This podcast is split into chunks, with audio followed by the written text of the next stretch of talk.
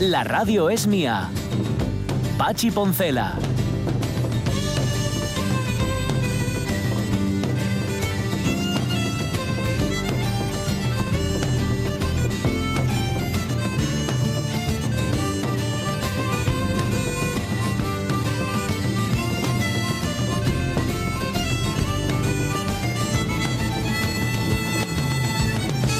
Te conviertes en un personaje de la cultura popular cuando Mm. tienes recuerdos asociados, recuerdos propios tuyos personales íntimos asociados al personaje en cuestión.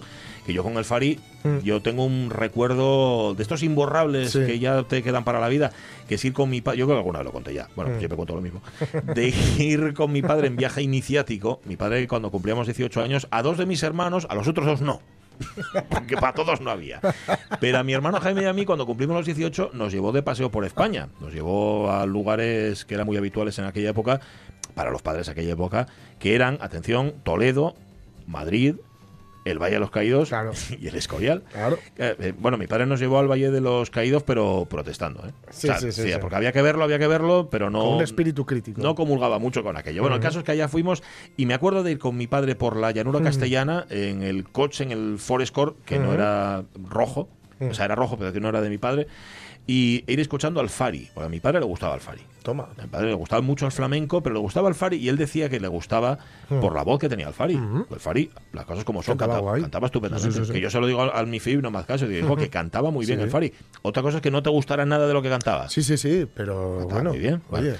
Pues recuerdo con mi padre eso en el coche y el Fari en el radiocasete sonando, sonaba aquello del dinero, el dinero hay que ganarlo. sí, pero luego tiene tienes que saber gastarlo. Esto es una teoría económica Hombre. que enunciada con cierto rimillo. Sí, sí, sí, eh, sí. Fíjate, luego viene el Banco España y te dice que tienes que ahorrar. la base del capitalismo está en ganar dinero y gastar dinero. Por supuesto que si lo guardas en el colchón. Claro. Eso. Bueno, y, y me acuerdo de, de que en un momento dado mi padre y yo callaos, escuchando al Fari, y por algún motivo, bueno, ¿por qué motivo va a ser? Por la letra de la canción, empezó a entrar la risa los dos. ja, ja, ja, ja, ja, ja, los dos riendo. Estamos hablando de un padre y un hijo que, como todos los padres y todos los hijos de cierta generación, tenían un contacto, mm, bueno, mínimo. El que Claro. tenías en el pasillo, Y- cuando le tenías que pedir algo. Sí, Eh, sí, sí, sí. Y a lo mejor un poco. Eh, había distancia siempre. Hombre, había un Había abismo generacional. Claro, claro. claro. Pues nada, Estábamos a una generación de llamar a papá padre. Ah, sí, sí, sí, señor. Lo cual, Ellos lo habían eh, hecho. Bueno, en el caso de mi padre, no sé si su padre lo había llamado mucho, casi prefería no llamarlo. Sí, sí.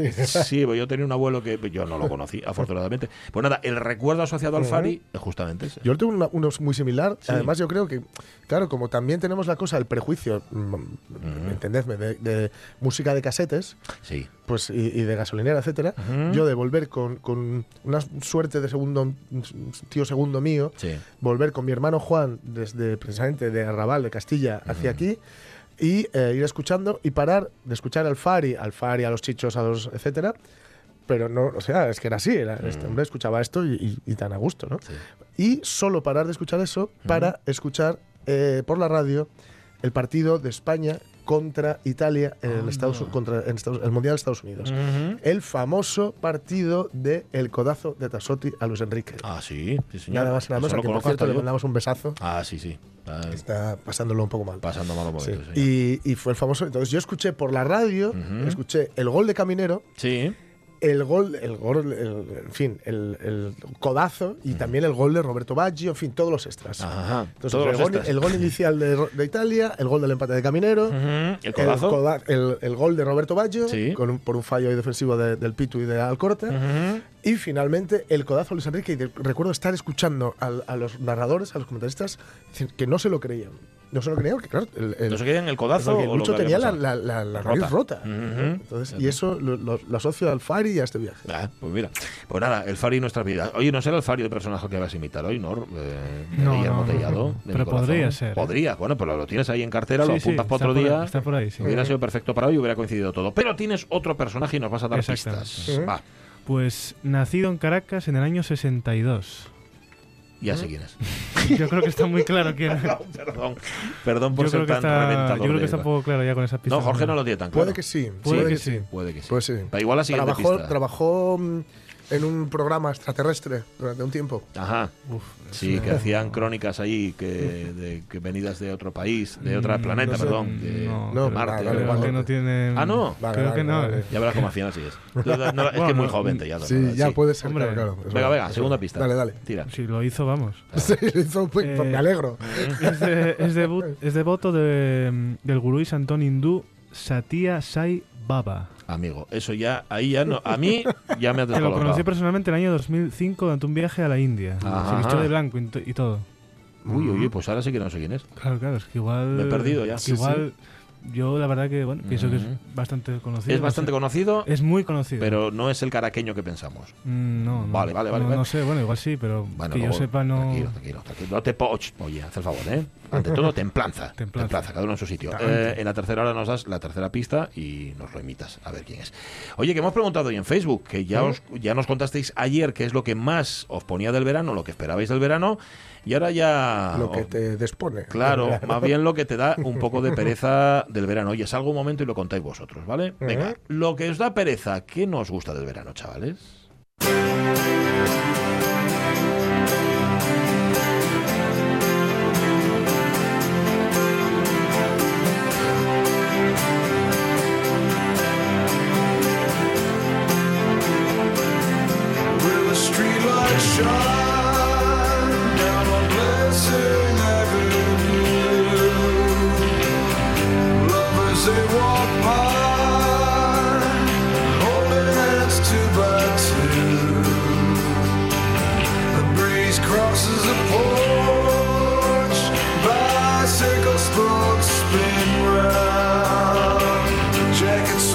Pues hay que se ha ido Pachi. Yo me estoy empezando a sospechar que esto de qué día es, qué día no es, está utilizándolo como Sí. excusa para escaquearse. Un poco, un poco, sí. para escaquearse, aunque por lo menos se deja aquí a Girls in the Summer Clothes de Bruce Springsteen, Bruce Springsteen sonando, lo cual siempre está muy bien. Hace poco protagonizó una escena vergonzante junto a Igor Pascual y el miembro de un grupo eh, murciano de rock, que no diré, cantando esta canción, vociferando esta canción en un bar de Gijón. En fin.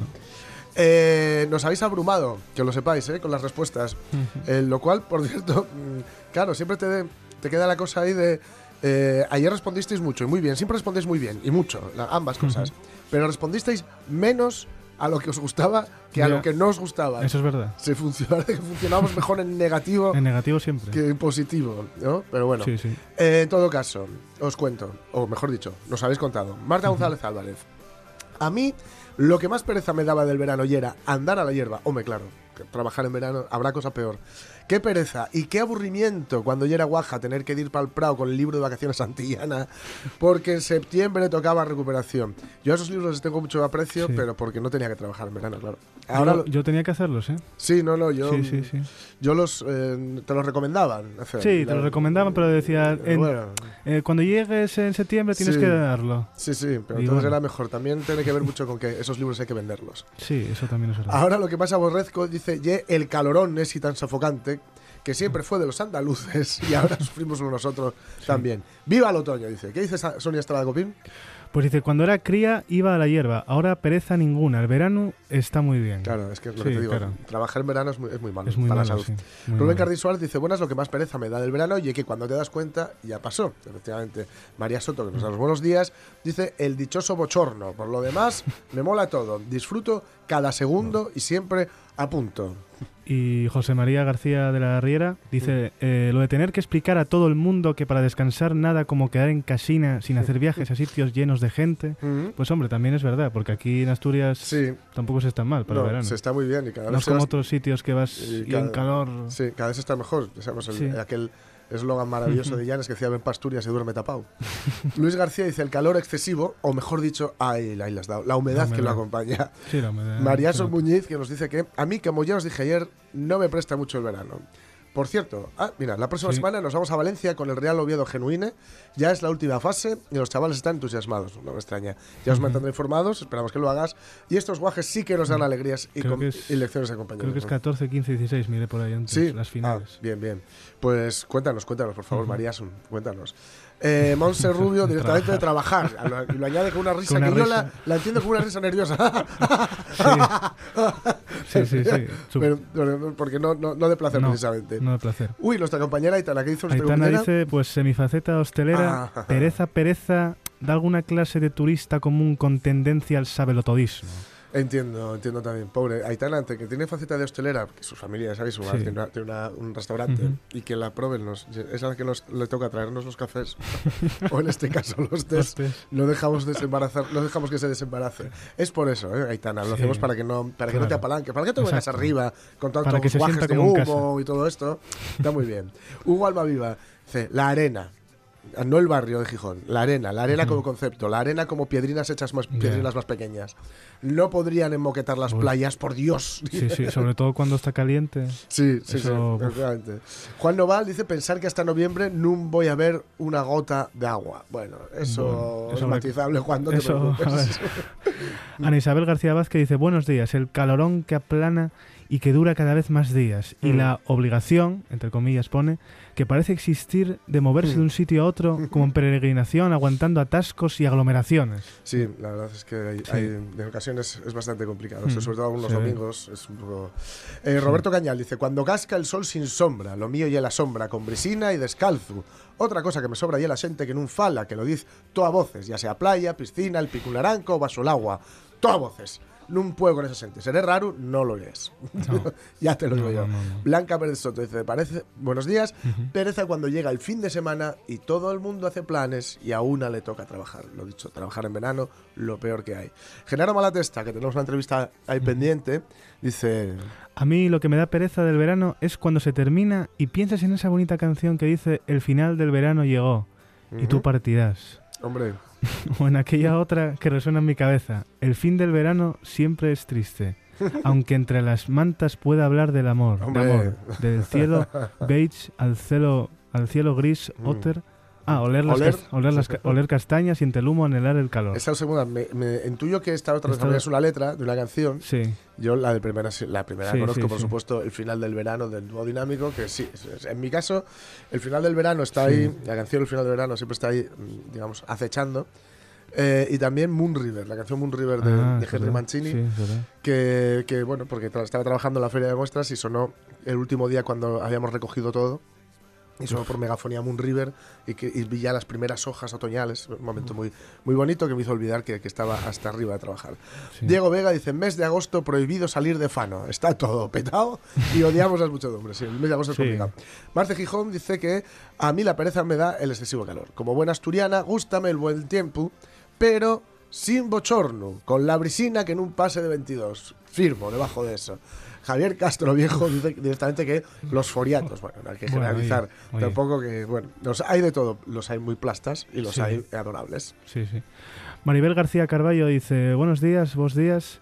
Lo que más pereza me da el calor, la playa, la verdad, ya paso bastante de ir, ponerme morena y estas cosas. Diría que en verano casi ni la piso. Llega septiembre y es mi tiempo de empezar a pasear ya sin ese agobio de gente. Estoy en una etapa de calma y paz total. Qué Viví zen. en zon- sí, muy, muy zen, sí, muy zen. Viví en zonas como Huelva y Almería, que el calor era insoportable. Ah, mira, claro. Y ya me saturé. Yo soy más de fresquín, sombra y, como dije, tranquilidad. Eso sí, de folixa, fiesta y bailar, como decimos en algunas zonas de Galicia, mere... Merenjazo. Ah, merenjazo. Merenjazo. Ahí. Feliz día. Bien, bien. No es mal plan tampoco. No, no, Eh, no. Alfredo García Vázquez dice que el calorón que deja uno galvanizado, las moscas, los mosquitos, los moscones de dos pates y sobre todo los incendios forestales que andamos, andábamos así con alertas y imagino que volveremos a ellas. sí. Águeda González Díaz, eh, cuando era chavalina íbamos a la hierba a los prados de un familiar. No lo he hecho nada de menos. Nos dice, el calor excesivo además no me sienta demasiado bien porque tengo la tensión baja. Uf, ahí la- esas pálidas, alguna de las llamadas canciones del verano también me dan pereza. Además han ido a peor. María Eugenia Villanueva, buenos días. Por un lado, la arena de la playa y por otro, el poco verano que tenemos en Asturias. No sé si poco, pero me da que irregular. Tiene Mm. Sí, es muy irregular. de que suele ser irregular Suele y este serlo. año pinta especialmente Sí. irregular. María Eugenia Villanueva, Marigena Villanueva dice, ya ni me acordaba y lo tengo a la vuelta de la esquina, Mm. los castigos que nos ponen los profesores a padres y abuelos. los deberes de los guajes, que bueno, va un poco en relación con lo de antes. sí, sí, sí. Dicen que es para que no olviden la materia. Pero nos atan Y todos coro de sonrisa, y coro de sonrisa. Sí, sí, sí. Por más que quieras encontrar una semana de descanso, no la consigues. Y pone ahí también otro emoticono. Sí, la verdad es que, mm, bueno, ya hemos hablado en alguna ocasión sobre esta Sí. polémica con el tema de los deberes, la intensidad, Mm. el volumen de deberes, pero María Eugenia, tú ponlos que los hagan más ellos. Ponles a ellos a funcionar. Claro, que, que lo hagan ellos y ya. que deja, como, como dice el Fari del que estamos ocupándonos abundantemente hoy, deja a los chavales que camelen como ellos camelan.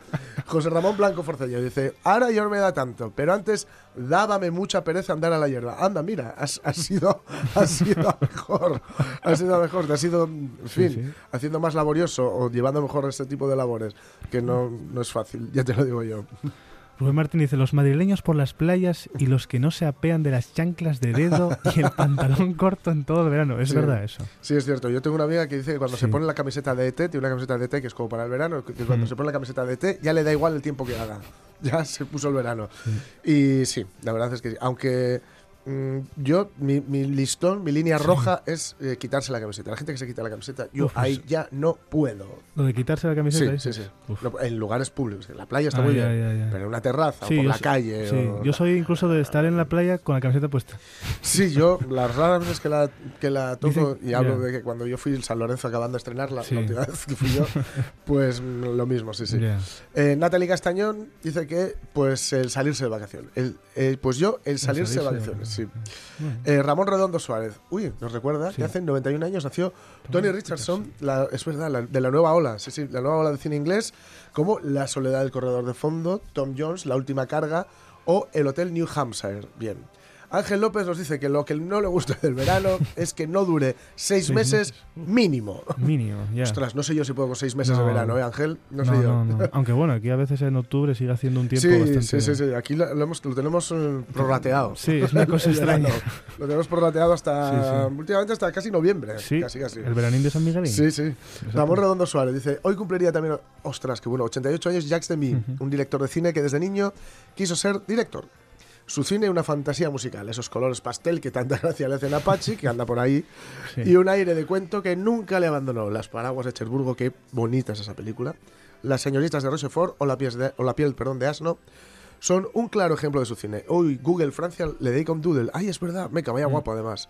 Mm. Sí. Y también nos dice eh, José Ramón, perdón, José Ramón Redondo, no, Ramón Redondo, al hilo del verano, que este es el segundo verano que no tengo que aguantar a esos. de- mm, recordemos que este hombre, este buen amigo, trabajaba en un kiosco, ¿vale? Ah, claro. Que no tengo que aguantar a esos turistas que preguntaban si me llegaba la prensa nacional, como si para llegar a Nava hubiese tenido que traspasar tres o cuatro círculos del infierno. Así que eso que me gano. Lo primero que te arrezco del verano son las molestas moscas, que cualquier día nos comen. También ese calorón terrible. Y el cine. Por un lado, las programaciones en esas pantallas, en esos centros culturales, se corta por vacaciones, es verdad. Sí. Por otro, las pantallas comerciales se llenan de blockbusters Mm. y demás películas que buscan el público familiar. Lo poco decente que suele llegar a cuenta gotas el resto del año acaba desapareciendo entre pelis de animación, superhéroes y demás. Muy Sí, cierto. Eso es muy cierto. sí. Muy cierto. Aunque te voy a decir una cosa, Ramón, para que me odies. Yo intenté ir ayer, intenté ir ayer porque estamos en los- la semana del cine, la fiesta del cine. Sí. Es hasta hoy, creo que es el último Sí. día. Eh, se puede ir al cine, pues creo que son Sí. 3 euros. O Sí, muy barato, muy baratín. Eh, yo intenté ir ayer, pero tenía un evento en la librería Cervantes y no me dio tiempo. Así que voy a intentar ir hoy a ver Detective Pikachu. Odiadme. Eh, Pablo Bóves. Pablo Bóves dice la pretemporada del fútbol y el mercado de fichajes. Sobre todo este año que no hay ni Juegos Olímpicos, ni Mundial, ni Eurocopa, ni nada. bueno, hay lo de la Nations League, pero dura poco. Sí, y, y, el mundial Copa- fe- y el Mundial Femenino. Eso te voy a decir, Mundial Femenino, que También además lo hay. hay- han sacado unas, unas promos guapísimas. Sí. Para Hay unos carteles unos también. carteles que Sí. ponen para Sí, sí. hacer más grande el fútbol y poner ahí el, el- el Sí. más es la cruz de, es del el símbolo de la femenino. Femenina, Muy chulo. Y Julio Carvajal dice que creo que los Carvajal, perdón, creo que los atascos bajo el sol acaba con mi paciencia. Pff, no me extraña. Ya. Miguel Aramburu, el calor pegajoso, si está de nube, las Sí. largas colas Uf. del bus y lo más pavoroso, los incendios que desertizan nuestro paraíso. Ojito todo el mundo con los fuegos y esto hay que Sí. apuntárselo bien. Eh, Camijanes Vélez Fernández, el turismo masificado. Es horrible vivir en verano en sitios como Llanes, especialmente cuando la población de una villa como esta se multiplica por cuatro o incluso por cinco. Y habiendo algunos que no entienden que son visitantes en tu casa, hace que eso, todo esto hace que vivir aquí sea un infierno durante dos, tres meses al año. Sí. Pues sí. Y razón. finalmente, Isabel Menéndez Isabel Menéndez. Menéndez dice, siento decirlo, lo que más pereza me da y la cola de la limerca en charcutería. no hay Dios que no aguante tanto guiri comprando chofer para comprar una, una fuga al pitu decente. Yeah, sí. Ya sí, ya sí. Y bueno, le contestan también unas cuantas cosas aquí, creo. Ah, bien. A ver. Eh, Eh, ah, sí. que salía a las Ah. 3 de trabajar. Comprar el pan, comprar el hacer pan la cola, claro, y una caja Ya. rápida en Alimerca, por Dios, Por Dios. nos piden. Así que gente de Alimerca que estáis escuchando, Pues poned ya una, caja, saben. una caja rápida. Y por último, Fran Ramos Vaca, que tarden tanto en llegar las vacaciones y que luego pasen tan rápido.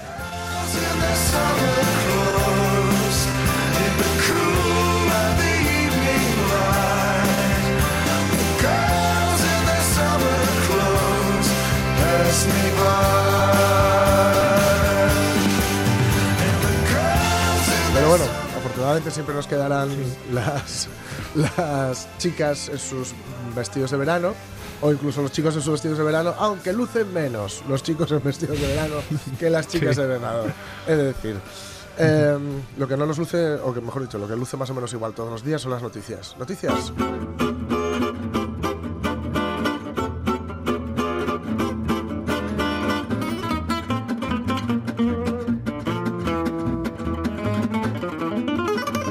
Ya volví. que estaba por ahí, me estaba estirando un poco las piernas. Se me quedan. Sí, sí. No, no. Se me quedan las rótulas, chico. Sí, ¿no? Desde que rótulas totalmente. Sí, quebrádulas. La rotuliana. Sí, la ro- cosa rotuliana. Bueno, eh, atención, me gusta, me gusta esto. Mm. Bueno, no sé si me gustó o no. Ahora tengo que leerlo más en profundidad. Sí, bueno. Sí, ¿no? Es parte de algo complicado, pero es una reacción bonita. Vale. creo. Venga. El alegato de Dani Jiménez contra las casas de apuestas. Dos puntos. A nadie le gusta que estén en los barrios obreros y que se aprovechen de los que tienen menos recursos. ¿No se puede comprar a las personas? ¿Que no se puede comprar el amor? Eso suena atópico, ¿no cree? Es absolutamente cierto. Pues pongamos a prueba el tópico. Supongamos que le doy un millón de dólares por pasar una noche con su esposa. Mm. Uy. Esto es una proposición indecente. proposición indecente. No, no vi la peli. Eh, Casi mejor que no, ¿verdad? Sí. O sea, puedo pasar. Yo la vi en su momento y no. Pero, eh, eh, eh, eh, no me gustó. Sí, aquí es alguien que, que- cree que con el dinero se puede comprar absolutamente todo y que tal vez, solo Mm. tal vez, tenga razón. Ya, ¿quién es Dani Jiménez? Dani. Jiménez es jugador del Depor. Ah, vale. Jugador del Depor, sí, Vale, sí. vale. Y bueno, estaba, estaba comentando, eh, bueno, tenían partido, etcétera, esta semana, a finales de esta semana, y le preguntaban también por un compañero suyo que, bueno, tiene, está mm, implicado pre- presuntamente, ya sabéis, en eh, bueno, una cuestión que tiene que ver con las apuestas y con el amaño de partidos, algo que está muy vigente, porque sabéis que hay jugadores del Valladolid que durante esta, este pasado fin de semana fueron interrogados también, e incluso algún exjugador del Real Madrid, etcétera, ¿no? Y el caso es que dice que bueno, él confía en que no ocurra nada con su compañero, confía en él, confía en que todo vaya bien, pero también dice que respecto al proceso, dice va para largo, que cuanto antes quede limpia la imagen de un jugador, mejor, Sí. y también hizo una crítica, y fue una crítica a las casas de apuestas. Ah. Por cierto, muy valiente, a ver si tiene alguna consecuencia esto, porque al Depor le patrocina una.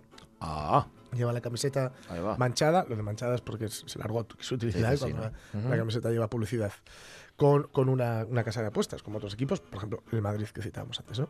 Dice que son poderosas, dice que tienen un poder que, está que están consiguiendo por culpa de la gente que mueve esto. A nadie le gusta que las casas de apuestas estén en los barrios obreros y que se aprovechen de los que tienen menos recursos, pero al final patrocinan equipos, patrocinan competiciones y esperemos que no sea demasiado tarde cuando nos demos cuenta de que no debería ser así. Argullo. Eh, no olvidemos que es cierto que son perfectamente legales. Es cierto, porque son, no, lo son, no estarían claro. ahí. Y que siempre tiene la coletilla de apelando al consumo responsable. Pero están normalmente, también es verdad, en zonas en las que están, ¿no? En las zonas donde te prometen que por una moneda puedes ganar mil monedas. Normalmente no olvidemos que estos negocios están basados en quitarte, en que no ganes siempre. Hombre, que ganes- si no, no sería negocio. Claro, que ganes alguna vez, tal, como mucho. ¿no? Sí, es necesario que ganes alguna vez para que sigas jugando. Para ¿no? ponerte los dientes largos y En fin, cosas. sí, sí. ya digo, no se nos olvide, están ahí para ganar, pero si hablamos de ganar, ¿no? Si hablamos de ganar, solo hay un modo de perder, solo hay un modo, eh, mejor dicho, de... Sí, solo hay un modo de, de ganar con estilo y hay muchos modos de perder. Ajá. Sony tiene razón, los obreros son todos unos pingados. Se equivoca, no hace falta valor para apretar un gatillo, pero sí para madrugar cada día y vivir de tu trabajo. Habría que ver a Sony, entonces veríamos quién es más duro. El obrero es el auténtico tipo duro, tu padre es el tipo duro. Ahí está. Robert De Niro en una Robert historia De del Niro, Bronx. Una historia del Bronx. A mí me pasa con esta película que me Peli encanta, chula, ¿eh? me encanta. sí. Y me ocurre lo mismo que con em, el de. ¡Ah! lo diré! Mm. El- esta película de, Dile que este- suba la música, Lawton, que- así Charles piensa. La Noche del Cazador. Ah, sí. La Noche del Cazador, que solo dirigió La Noche del Cazador porque fue un. Bueno, no tuvo nada de éxito comercial. Sí. Y es una lástima porque esta es la única película que yo, que yo sepa ahora mismo a buena pluma que, haya, que ha grabado Robert De Niro. Robert De Niro, sí, sí, sí, sí. Y es una historia más, una historia real. Es una historia real, porque si, si alguien conoce el Bronx, realmente es él. Y Al Pacino, por cierto, que también viene de ahí. También, también, Sí. Que Al Pacino dice que él no necesita guardaespaldas, que es del Bronx. Ah, a mí me vais a venir vosotros. con- Aquí hace en efecto Robert De Niro de conductor de autobús Su conductor y de le explica a autobús. su hijo lo que es la vida. Claro, verdad. y Charles Palmentieri hace el, el, bueno, el, mafioso local. Sí. Y claro, aquí le está poniendo los, los puntos sobre las sillas. No, no, lo, es- lo de este no tiene mérito. Lo que tiene mérito es levantarse a las 5 de la mañana Claro. con de autobús y mantenerte a ti alejado de este tipo para que tú tengas una vida con unas oportunidades que yo no pude Y tener. una vida decente. Claro. Una vida decente. Claro. Em, el hábito nace al monje, ya lo sabéis, pero ojo, eh, puede llegar a confundir. ¿eh? Osgood se me ha declarado. Pensamos casarnos en junio. ¿Pero qué estás diciendo? Tú no puedes casarte con Osgood. ¿Demasiado viejo para mí? Jerry, no estarás hablando en serio. ¿Por qué? Él se casa y se divorcia constantemente. Pero, pero tú no eres una mujer, eres un hombre. Ni en broma puedes hacer eso. ¿Y el porvenir? Jerry, es mejor que te acuestes. Tú no estás bien. ¿Quieres dejar de tratarme como a una niña? No soy idiota, ya sé que es un problema. Naturalmente que lo es. Su madre, eso es lo que me preocupa, pero me dará su consentimiento porque no fumo. Seré el viento que va, navegaré por tu oscuridad, tu rocío, beso frío Yo siempre tengo pecho frío. me quemará. No me había fijado nunca. También valdría, ¿eh? Vale. Seré Bien, este Miguel Bosé, ya lo sabéis, que él pues, se ponía la falda y no tenía ningún problema. bandido, corazón, corazón Corazón marido. marido, corazón, corazón marido. Em, se ponía la falda, claro, porque era Miguel Bosé. Porque era Miguel Y Bosé. él podía hacerlo. Pero vete tú a la historia esta que ya habéis compartido muchos en redes sociales del taxista de Vigo. Sí.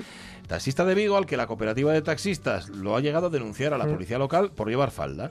Claro, en Vigo hacía mucho calor estos días y el taxista que estaba atacado completamente, había más de 30 grados ahí en Vigo y tal, había acudido a trabajar en falda. Una falda de, por cierto, de color blanco, con flecos y todo lo demás, porque no lo puede hacer en pantalón corto. ¿Por qué? Porque la normativa eh, municipal prohíbe, Prohíbe. ir de pantalón corto, prohíbe también las camisetas de tirantes y unas cuantas cosas más. Bueno, lo han denunciado los agentes, eh, lleva una prenda de verano, ya digo, color blanco, que ha suscitado todo tipo de comentarios, generalmente nada compasivos. El presidente de la cooperativa, que se llama Manuel Chorén, ha confirmado que hemos dado parte a la policía por incumplimiento de la normativa. Hay que ir vestidos de, de forma normal. Normal, dice él. bonito. Sí, o sea, de pantalón. Sí, sí. Y el uso de faldas no está generalizado entre los varones como pueda estarlo en otros lugares como Escocia, donde Ah. es una prenda más común, sobre todo para fiestas o celebraciones. Creo que los taxistas en Escocia van de pantalones también, Sí, pero bueno, sí, sí. da igual.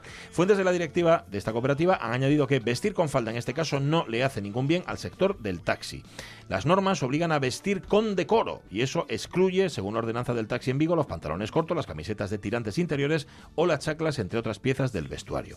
Eh, el taxista vigués, por cierto, aparte de llevarse la denuncia de sus compañeros, está generando en redes sociales todo lo contrario. O sea, está. Generando un apoyo diciendo, pero, pero vamos a ver, ¿por qué no puede ir en falda este hombre? Por ejemplo, las mujeres taxistas no pueden ir de falda tampoco. Ya, ahí está, ahí está la cosa. Claro, dice, pues, si, pueden ir las mujeres, ¿por qué no puede Ah, ir esto él? tiene que ver con las. En fin, con lo de siempre. Con el prejuicio, totalmente. Prejuicio, claro. Sí, sí. Etcétera, etcétera. Yo he de decir que estoy eh, buscando para, para comprar. Le pregunté, de hecho, a, a un amigo y tal para, para este verano, para hacerme Sí, una. falda. Sí, sí. Bueno, a mí me parece bien. Y, y he- he pero visto no una foto. así. No, no, no, por supuesto. He visto una foto de Juan Tizón, el, el realizador asturiano Juan Tizón, con una.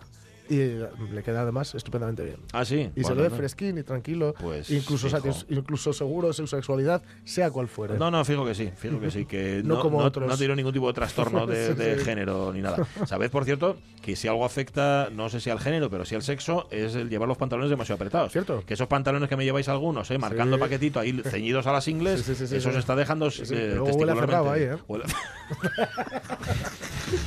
corazón malherido. Seré tu amante. No me voy a arrimar para ver cómo huele, o sea, no tengo ningún interés. Pues nuestro apoyo y nuestro aplauso al taxista que se puso Pues falda sí. porque tenía calor Eh, aunque también habrá quien diga lo contrario. Que di que no, di que no, nada de falda, porque luego te lías, ¿no? Eh, Eres un hombre. claro, tiene que... Soy un hombre. Eso es. Eso está mejor. Eso es. Soy un hombre. Ajá. Soy un hombre. Ah, qué desgracia la mía. Ya no sé lo que soy. Claro, que también te puede pasar, pero si tienes las cosas claras, ¿verdad? A ver, si, va, a ver si va a ser que por ponerte una falda, ¿sabes? ¿no? Como dice Robert De Niro también en una Sí. terapia peligrosa, si por andar hurgando en mis sentimientos me vuelvo marica, como dice Sí, sí, él, eh, usted paga. Usted. Usted paga, le mato y tal, ¿no? Vale. En fin, estamos en la víspera del día Sí. de. Estamos en lo que tú lo decías ayer, el Little D-Day. Little D-Day, así lo llamaron, ¿no? El pequeño día D. El pequeño día D, ¿por qué? Porque iba a ser hoy, ¿no? Los, planifi- los planificadores de la invasión, ya habíamos comentado ayer, se había elegido el lugar, iba a ser Normandía, no iba a ser ningún otro lugar de la costa francesa. De mar iba a ser la costa francesa, iba a ser por donde se atacara, y iba a ser Normandía. ¿Por qué? Porque una vez que se consiguiera entrar, iba a ser menos complicado llegar a los puertos, sobre todo a Cherburgo, etcétera, ¿no? Pero claro, necesitaban ciertos, ciertas condiciones meteorológicas para, para poder hacerlo, ¿no? Se necesitaba un plenilunio que mejoraría la visibilidad de los pilotos y provocaría mareas altas, las mareas altas. Los aliados querían programar el desembarco para poco antes del amanecer, a medio camino entre la bajamar y la pleamar, en plena fase de ascenso de las aguas, para que, digamos, fuera empujando, ¿no? Eh, también podrían, bueno, el- ya digo, esto del plenilunio, las, las luz, la, la mejor calidad de luz, haría que se pudieran ver mejor los obstáculos plantados por los animales, al- alemanes, alemán. reduciría el tiempo de exposición de las tropas al enemigo, había unos criterios también para la velocidad del viento, la visibilidad y la nubosidad, no olvidemos que, como decían, no podía ser un trayecto demasiado largo ni muy agitado porque los soldados mareados no combaten, Mm, esto no sale muy allá, ¿eh? no, parece mareado, ¿no? De modo que se fijó el, el 5 de junio de 1944 para hacer esto. Pero las malas condiciones meteorológicas y marítimas hicieron que el comandante supremo de los, alia- de los aliados, es decir, Dwight Eisenhower, Sí. la aplazara hasta el 6 de junio mínimo. Pero claro, ¿qué ocurría? Es que o se hacía ahí o había que hacerlo mucho más tarde. De modo que estaba en una, una tesitura. Hace muy malo, lo dejamos para mañana o lo dejamos para cuándo. Ujú.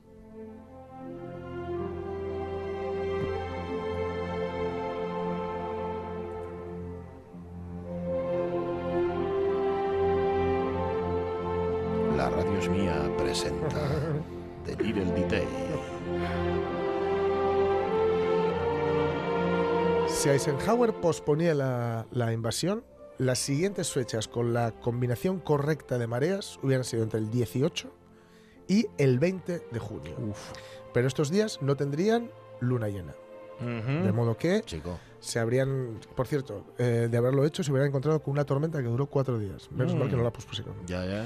bueno, va. Pero claro, ellos decían, ¿cómo vamos a tener a todas las divisiones en Francia, en Dinamarca, en Noruega, preparadas para todo esto? Eh, y que no se den cuenta los de adelante. Que no se den cuenta esta gente que estamos preparando algo y que no va a ser en Calais, que va a ser en Normandía. No podemos. Entonces, la tarde del 4 de, junio, el equipo meteorológico de los aliados, encabezado por el capitán Jess Stagg, de la Royal Air Force, un chico escocés, dijo que, eh, vale, el 5 no va a poder ser. No va a poder ser, ¿no? Pero voy a ver qué, puede ocurrir como para el 6. ¿no? Sí. Y se plantó allí y les dijo, tenemos una ventana de buen tiempo con la que no contábamos. Mm. Y es una ventana que va a durar lo que va a durar, 12 horas, no dura ni un minuto más. Ajá. O se hace ahora o esperáis hasta finales de mes. Y si lo esperáis hasta finales de mes, no hay luna llena. Con lo cual, Eh, Esto también que se ve en el día más largo, eso desmoralizaba a los que estaban esperando, que estaban hechos polvo estaban, ya, ¿no? es que ya habían subido los, los aviadores, que la, la, la- ¿cómo es? La Air- Airborne, que tenía Ujú. que saltar sobre, sobre la retaguardia alemana, los americanos, ya estaban preparados, ya estaban prácticamente a punto de subir a los aviones cuando les dijeron no, no Mm. podemos salir. Y fue un golpe bastante duro.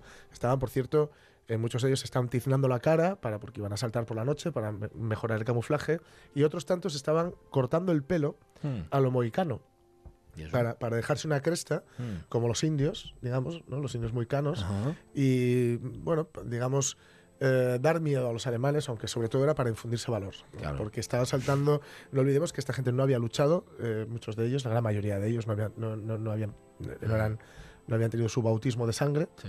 y que las cosas que se oían de los alemanes eran las que eran. Ujú. De modo que era bastante complicado. El caso es que hay que se, hay que se plantó y claro, no olvidemos esta gente contra quién, contra qué van a ir. Es que van a ir contra el muro, el famoso muro atlántico. ¿no? Hitler había eh, ordenado la construcción de fortificaciones a lo largo de toda la costa atlántica, desde España, mejor dicho, al norte de España, hasta Noruega, para protegerse de una hipotética eh, invasión. Plan- planeó crear 15.000 cuarteles defendidos por 300.000 hombres, pero como hubo recortes, sobre todo en hormigón y mano de obra, Ajá. la mayoría de estos puntos fortificados nunca se construyeron, pero a ver, había. Ahora, eso sí, el sitio mejor defendido era Calais, porque era allí donde, Donde- según donde él, él creía que eh, iba iba, iba, a producirse la invasión. Ujú. El caso es que finalmente eh, llegó Eisenhower y eh, cuentan quienes estaban allí, que como era un tipo muy pragmático, simplemente miró al, al meteorólogo, eh, miró al resto de la gente y dijo, ok, let's go. Tal cual. Bien, allá vamos. Venga. Chocolatinas, caramelos, chicle, café en polvo, azúcar, mixtos, brújula, zapapicos, municiones, máscara antigas, morral con munición suplementaria, arnés, mi 45, cantimplora, dos cartones de tabaco, mina Hawkins, dos granadas, granada de humo y granada Gammon, dinamita, esta gilipollez y estos estúpidos calzoncillos. ¿Qué te pasa? Que esto pesa tanto como yo y aún falta el paracaídas de emergencia, el chaleco salvavidas, el fusil. ¿Y dónde llevas el puño metálico? No me vendría mal un puño metálico. ¡Sargento Martin! Hola, ¿ves? ¿Algo para mí? No. ¡Sargento Martin! Ahí Estoy están. ¿Quién llevaba todo eso? Estos son cada paracaidista. ¿Ah, sí? cada, cada paracaidista. No, caían a peso, les eh, a plomo. añadieron solo, solo en una de las piernas, creo que eran 7 kilos lo que llegaba a pensar un añadido que les pusieron ahí con cosas que la mayoría de ellos encima lo perdieron al saltar. De modo que esto es todo lo que ellos, digamos, se suponía que iban a necesitar, ¿no? Estáis a punto de embarcar en la gran cruzada para la que nos hemos estado preparando estos meses. Los ojos del mundo están sobre vosotros. Las esperanzas y las oraciones de las personas amantes de la libertad en todas partes marchan con vosotros. En compañía de nuestros valientes aliados y compañeros de armas en otros frentes, conseguiréis destruir la maquinaria de guerra alemana, la eliminación de la tiranía nazi sobre los pueblos oprimidos de Europa y la seguridad para nosotros mismos en un mundo libre. Esto es lo que les dijo Dwight Eisenhower, la carta que enviaba a las fuerzas aliadas. ¿no? Un millón y medio de soldados estaban en Reino Unido. eh, había, en fin, eh, ingleses, canadienses, norteamericanos, eh, de todo, ¿no? Australianos y también. australianos También también. suena, Y allá que se fueron los dragaminas, fueron los primeros que salieron, Ajá. los, bueno, la- las embarcaciones y, por supuesto, los aviones. El mareo. Las órdenes son que todos tomen uno ahora y otro a la media hora de vuelo. Contra el mareo. ¿no? Teniente.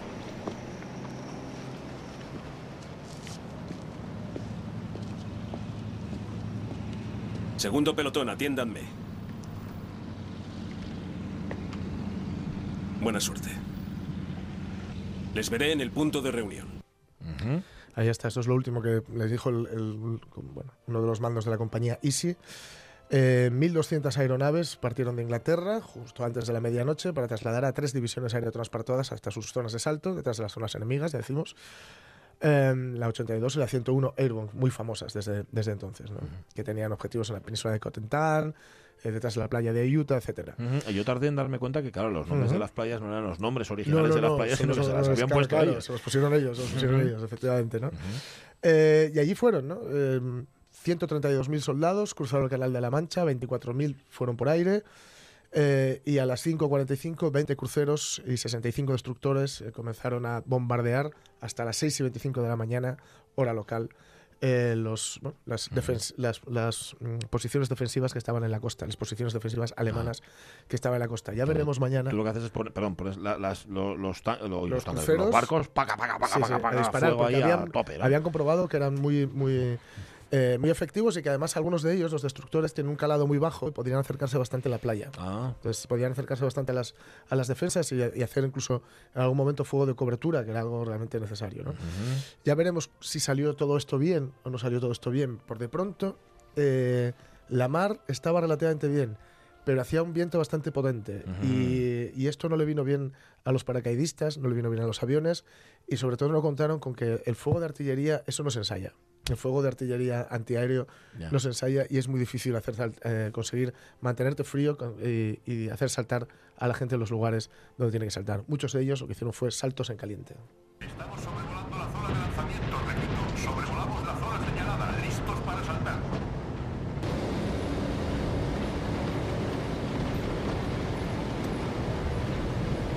¡Preparados! ¡En pie!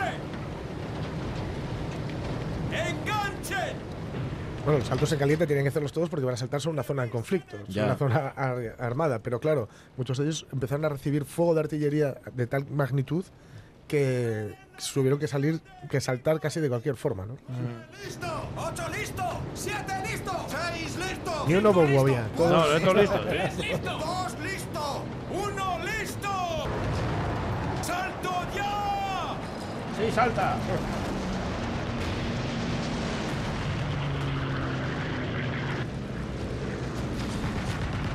Este salto se hacía entre los fuegos artillerios de las ametralladoras de gran calibre, de, de todo lo que tenían los alemanes para disparar. eh, no se les veía del todo bien, pero había cañones con haces de luz. eh, no- el viento era muy fuerte. Les habían tenido que, habían tenido que bajar mucho los aviones para, para, para, digamos, sal- soltarles a- y coger una buena velocidad. eh, con lo cual estaba muy cerca del suelo. Cuando también a muchos de ellos la fuerza del motor Ujú. al saltar les, les llevó muy lejos. En fin, les pasó de todo. Muy pocos de ellos cayeron donde se suponía que tenían que caer, o al Mm. menos no, no el porcentaje eh, más aconsejable de ellos cayeron donde tenían que caer. Y a partir de aquí comenzó una, una andadura eh, con las ranitas. Y Con con, la ranita. y ¿Es verdad con- lo de las ranitas? Sí, es verdad, es verdad. más largo. Eh, clac, clac, Ujú, clac, sí. clac, clac, clac. Y Flash, Thunder, eh, trueno y rayo, que eran Ah. las, las, las claves que tenían por si oían un sonido, ver si eran norteamericanos o aliados o eran alemanes. Los alemanes no decían nada. No decían nada. Disparaban, ¿no? Primero disparaban y luego Eran preguntaban. en palabras. Sí, no, era muy Sí, así. sí, sí. Aparte que hablaban en alemán, no los entendía Claro. nadie. Mañana sí, mañana sí es el día de. Eh, Mañana pisamos la playa. Eso es Producciones Efemeridona de la radio mía les ha contado el Little Detail. A ver si tenemos suerte y pisamos la playa y no nos, no nos matan. A ver, ¿eh? a ver. Como, pasó, como les pasó a tantos miles. Vale. Em, alguno, fíjate, Michael ha muerto, dice, y yo lo lleno de arena que estoy. ¿Debe? No, de- a mí no me Esto digáis, no me ¿eh? mar- esto no marcha toda la Esto mañana, no lo saco yo de aquí. Fíjate, hablando hoy de las cosas que, que no nos gustan del verano. Em, hacemos fotos, pero hacer fotos muchas veces también tiene su aquel, ¿eh? Hacer fotos en lugares de conflicto, o no solamente en lugares de conflicto. Vaya, hacer fotos para Mm. contar la realidad. De eso va nuestra siguiente charla.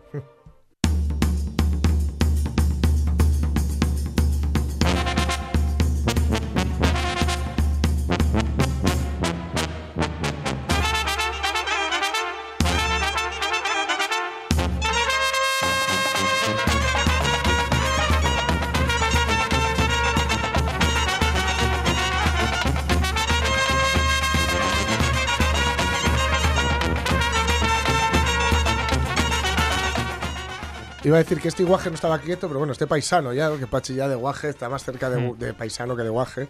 No para quieto, y la verdad es que le requieren, le requieren constantemente, es lo que tiene ser multitask, que se dice, ¿no? Multitarea.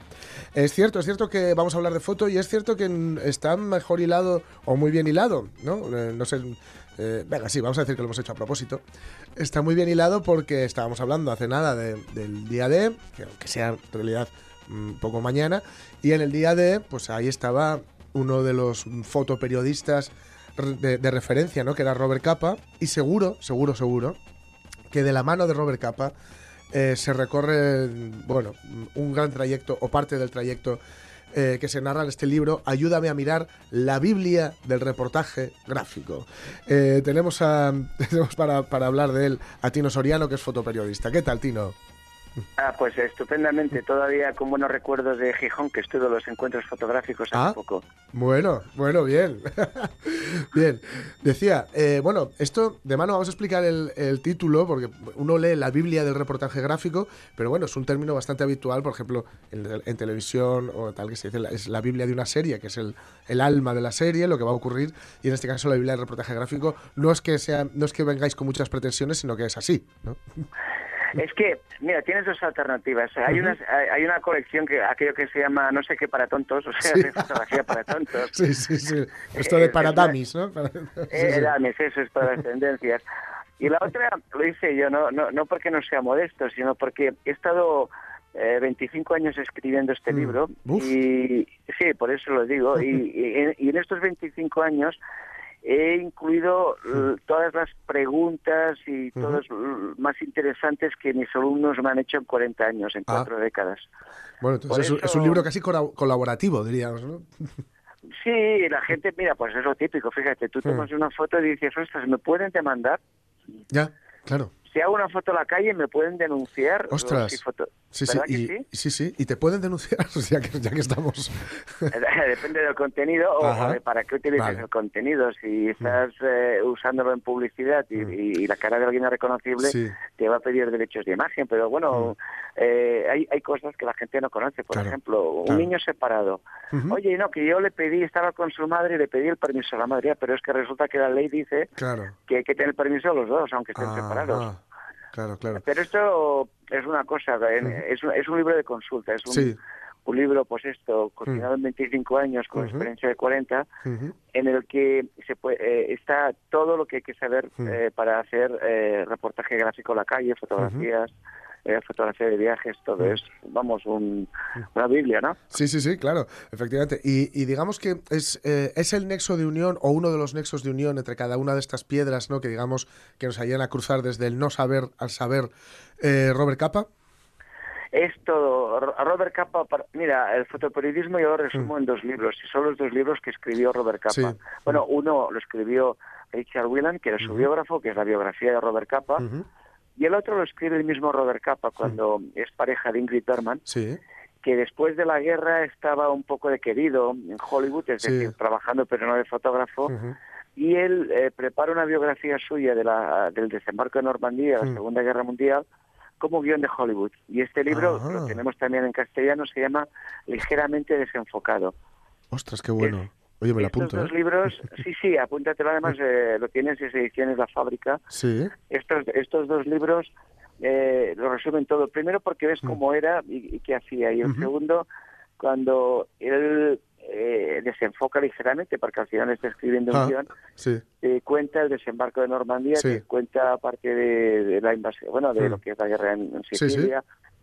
Y, y entiendes lo que Mm. es ser fotoperiodista, y más Claro. en una tierra como la vuestra, donde tenéis dos Pulitzer. Sí, efectivamente. Además, tenemos la suerte de que se pasan con cierta regularidad por aquí, por, por este estudio, y de que son, la verdad, muy, muy asequibles, muy asequibles. Y, y yo no sé si, si en, en lo, digamos, en lo esencial ha cambiado este oficio, ha cambiado el oficio del fotoperiodismo. Ha, cambiado, en, por un lado no ha cambiado en que continúa siendo una manera de explicar historias a través Sí. de, de imágenes.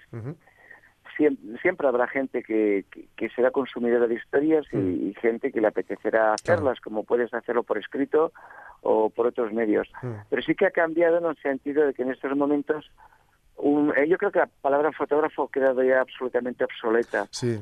Que tenemos que hablar de, de- de- de un multimedia, Sí, sí, sí, sí, sí. un hombre orquesta. Sí, sí. mm, Y que esté dispuesto a, a casi a, a tomar una imagen y a editarla él mismo y a enviarla en, en un lapso muy breve de tiempo, ¿no? Si solo fuera eso, pero es que tienes que hacer podcast, sí, podcast de, Claro. de voz, Madre tienes mía. que preparar vídeos, tienes que preparar un, un texto para que sirva de, Sí. de base al vídeo, lo que sería todo el, todo el off. Madre mía. Y, eh, y cuidado, no te lo pierdas, tienes que ser un crack en las redes sociales, Claro, por- porque Claro. hoy en día lo primero que miran es cuántos likes tienes y Claro. cuántos seguidores tienes. claro, claro. Claro, claro. Y, ¿sabes? Y, Sí, y por porque- descontado controlar tus propias redes, Ujú. website, eh, Sí, sí. blogs, estar en, ser guay, Madre mía. lo que quieras. Porque yo me imagino que también, al ser la, eso, la- una, una Biblia del reportaje gráfico, estará esa parte que a veces, mm, por ignorancia o por lo que sea, parece que obviamos, que es la parte de si, si realmente te quieres dedicar a esto, si realmente quieres vivir de esto, hay que vender las fotos que haces, ¿no?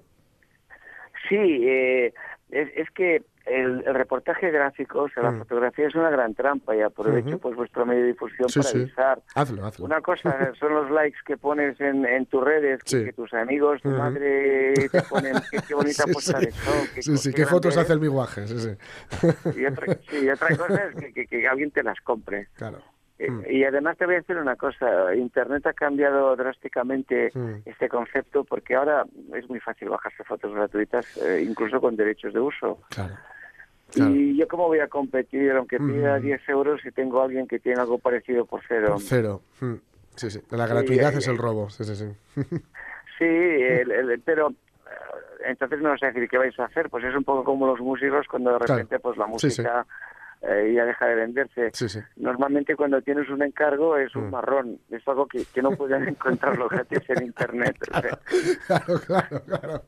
Claro, pero claro. te dicen, como es gratis en internet, te vamos a pagar poco porque fíjate que somos buenos. Sí, que te lo hemos encargado. te lo sí, te lo hemos encargado para que veas qué buen corazón tenemos. Claro. Hermano, no abuses. Sí, sí, sí, sí. Claro, claro, claro. Y tenemos esta, esta imagen también romántica, digamos. Romántica entre comillas, ¿eh? Porque Sí. romántica no tiene nada del fotoperiodista que hay que se va cargado con sus, con sus carretes. Iba a decir, ya ves tú dónde, dónde estoy. Eh, pero bueno, que se va a una zona en conflicto, una zona caliente, una zona Sí. peligrosa, etcétera. Pero foto- fotoperiodismo es también el que te hace una foto o el que está haciéndote unas fotos en las fiestas de tu pueblo, o de tu ciudad o de tu barrio.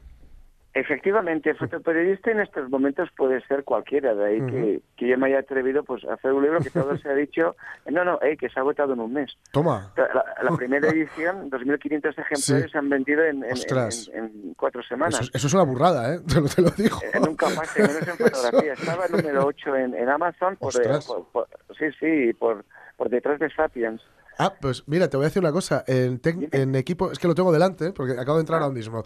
En equipo y técnicas de fotografía es el número uno. Ah, no, no, sí, en fotoperiodismo y, Sí, sí. y en fotografía por autor. Ostras. Porque, y es un libro que tiene 500 páginas. de Sí, sí, texto, sí, sí. pero, Vamos, ya lo has visto, es una Biblia. Sí, sí, sí, sí, sí, sí, sí. así, que es un misal. Sí, sí, sí. Pero en realidad, eh, sí es muy bonito. Si tú, alguien mira mi, mi portal, yo tengo. Sí. un proyecto personal que, sobre lo bonito que es la vida, por ejemplo. Sí. Porque yo a veces he fotografiado a los millonarios, he fotogra- hago fotografía de viajes Sí. pues, para National Geographic o para Mm. viajar. Y, y en este aspecto también es fotoperiodismo explicar lo maravilloso que puede ser pues, Mm. irte de crucero, qué narices. Sí, sí, sí, sí, claro. Claro, claro. Eh, claro, en mi, en mi web, hay en, Mm. en la sección de fotoperiodismo y ensayo, hay un Ujú. reportaje que se llama Smile is Simple. Te lo he Mm. puesto en inglés, pero mira, por, porque está de Sí, moda. Pero pues- es- qué, bonito, qué bonito es vivir. Sí, sí, sí. Pues mira, nos quedamos con la, con la página, con el libro y, con, y vamos a ver si aprendemos a mirar un poquitín. Y sobre todo, muchas gracias, Tino, Tino Soriano, por atendernos. A vosotros. que vaya- eh, bueno, ganas de volver. Un abrazo y nada, nos vamos a las noticias. Hasta siempre. Chao.